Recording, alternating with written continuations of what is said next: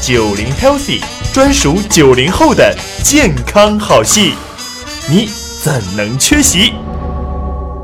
抗击疫情，提升免疫啊，我们一直都在路上。那今天呢，我们给大家讲一讲提升免疫力要吃些什么样的东西，到底要吃多少种类，怎么搭配比较好。现在很多人都闭门不出，那可以说买菜呢，其实也是一个麻烦事儿啊。那水果呢，可能供应量也没有之前那么充沛。那所以在这种情况下，我们要想保证我们的免疫力，那该怎么吃呢？这时候呢，尽量做到一点，不要饮食过于单一。举个最简单的例子啊，嗯，如果有些人比较懒，哎，天天吃泡面，这样行不行呢？肯定不行。是或者是天天点外卖，现在外卖还是能点得到的，天天点外卖只点一种也不行。对，就我只吃我爱吃的那一个。对，尽量做到每天能换着花样吃，这个不是我瞎编的。嗯，因为中国居民膳食指南指出，平均每天推荐摄入啊十二种以上的食物。十二种，一天就得吃够。对，而且啊每周摄入二十五种以上的食物，哎，这个种类已经很多了。这其实是包括了你三餐的里面的所有的食物的种类对的量。对，大家不用担心，你每种食物吃的份儿只要小，种类只要多就 OK 了。居民膳食指南为什么这样推荐呢？对啊让大家吃的种类这么多呢？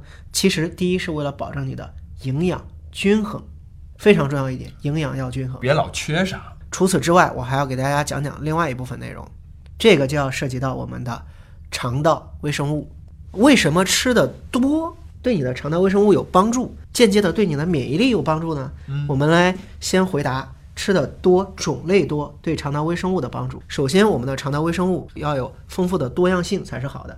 肠道微生物多样性很低的时候呢，它是不好的。为为什么么呢呢？你的身体啊，除了你呼吸每天和外界的这个空气接触，嗯包括你的皮肤和外界空气接触，你的消化道，包括你的肠道，每天都大量的也是在和外界的水呀、营养物质啊、饭啊，包括一些病原菌，也在和外界的物质接触。嗯，你想想，你的消化道完全展开，其实高达两百平方的面积。哇，这么大，对它的接触面积和外界接触面积这么大的情况下，它就需要有很强的抵抗力。为什么呢？因为你以为你每天吃的食物喝到水里面是没有病原菌的吗？一定有，有大量的病原是菌，的，只是你的消化道能抵抗。但是你的消化道除了靠自己的自身的屏障、自身的黏膜、免疫细胞来抵抗之外，它还需要消化道里面另外一部分东西，比如说你肠道的微生物，肠道里面有大量的微生物和菌群，它是你的忠实的伙伴，它也帮你抵抗了一部分的食物中的病原体。所以我们吃东西其实不管是为了自己喂饱而已，嗯啊，有些东西还得给他们也尝一尝。对对对，当你的饮食过于单一的时候，你只养了一部分的肠道微生物，另一部分没饭吃就饿死了。所以说，它肠道里的多样性就少了，嗯微生物的种类就少了，就相当于这个你肚子里养了一大支来自于全国各地的部队，你可能喜欢吃辣的。那你对只养养了川军团，对，剩下的都不管了，都饿得差不多了。但是突然来了一个外界入侵的病原体，它只定点消灭一个队伍。如果微生物多样性很少，它把一个队伍都干掉了，嗯，你就全军覆没了。哎呦，那就没有其他的这个抵抗力了。所以说，你最好的方式就是饮食要多样，然后让自己的肠道微生物多样性也非常丰富，它的综合抵抗力也是非常稳定的。哎，对，灭掉了一只，还有另外一只，而且啊它的恢复能力还是比较强的。